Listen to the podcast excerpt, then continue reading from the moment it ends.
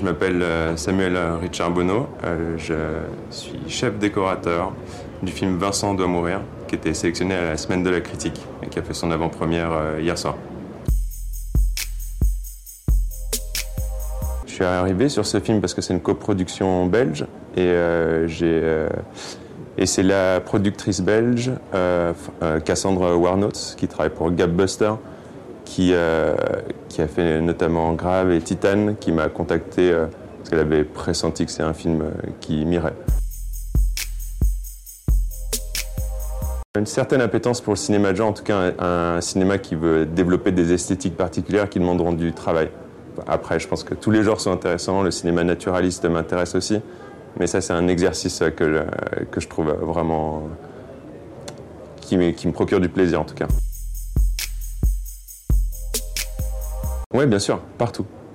Partout, parce que c'est aussi un premier long métrage, que les financements des premiers longs métrages sont parfois pas à la hauteur des ambitions euh, des films, et euh, qu'il faut trouver euh, des solutions qui ne sont pas des compromis sur la qualité. Et du coup, évidemment, à beaucoup, beaucoup d'endroits, il a fallu trouver des solutions.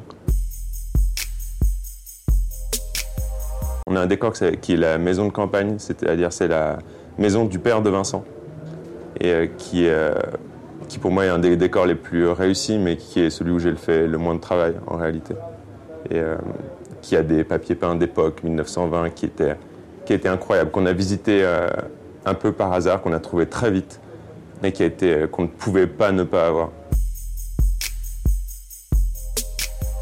Il y a beaucoup de choses qui étaient des pages un peu vierges, c'est-à-dire qu'on a refait tous les décors absolument. Par exemple, les bureaux au début, c'est entièrement de la.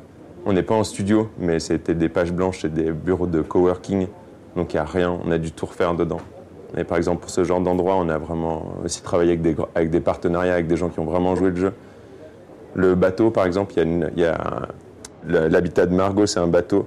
Là, c'est du studio, les intérieurs sont en studio. J'ai racheté un, un, deuxième voilier qui est l'identique de l'extérieur, qu'on a découpé en studio pour pouvoir avoir les prises de vue qu'on voulait. Parce qu'évidemment, dans un bateau aussi petit, on ne peut pas avoir euh, les prises de vue euh, que l'on désire. Je pense que l'envie principale, c'est un film qui est très très référencé sur du cinéma de genre, mais après c'est un film qui est, qui est très singulier et qui lui ressemble en fait à ce réalisateur. Du coup, c'était une recherche d'intégrité, de ne pas perdre le fil de son film. Donc on était toujours dans une recherche esthétique de, et je trouve que c'est ce qui ressort un peu du film, c'est qu'on n'a pas craché dans la soupe, ça reste un film beau. Tout le monde peut y trouver son compte. C'est un film euh, qui parle de la violence, c'est un film qui est assez politique, c'est un film qui parle des, des rapports euh, sociaux des gens, comment, comment on se parle aujourd'hui, mais c'est aussi, un, aussi un film. C'est aussi un film de cinéma, c'est aussi un film qui fait attention à comment, comment on le fabrique. fabrique, c'est-à-dire dans le sens esthétique, pour le résultat final, mais aussi dans nos relations entre nous, comment on fabrique un film. C'est un, chef opérateur que, j'admire depuis longtemps, euh, qui fait un travail que je trouve vraiment, euh, vraiment fantastique. Et on se connaît en fait, on a, des amis en commun et c'est pas la première fois qu'on se côtoie. Euh, et, c'est quelqu'un qui fait énormément confiance. Mais ça a été un peu le, le mantra de ce film. Tout le monde s'est beaucoup fait confiance. Et donc toutes les propositions étaient toujours enrichies les uns par rapport aux autres. Et tout le monde a, dans une mesure intéressante et sensible, à, toujours collaborer les uns avec les autres. Et donc avec le chef opérateur, on a, évidemment parlé de tout, donc ces questions de bateau, les questions de couleur, euh, parce que la couleur est très présente dans le film. On a essayé de faire un film euh, coloré, intéressant esthétiquement, et donc euh, que ce soit lui dans ses choix d'optique, de, lumière, moi dans mes choix de couleur dans ce film, tout a été toujours dans la collaboration. On avait beaucoup de références, même dans les, anciens films de genre, des Carpenter, etc. C'était super important et aussi on les dépasse assez vite en fait, euh, nos références en se, racontant, parce que c'est un processus, on, commence à faire cette prépa 5-6 mois avant le film, et euh, on se fait un peu transporter par le scénario qui finit par nous habiter, et donc par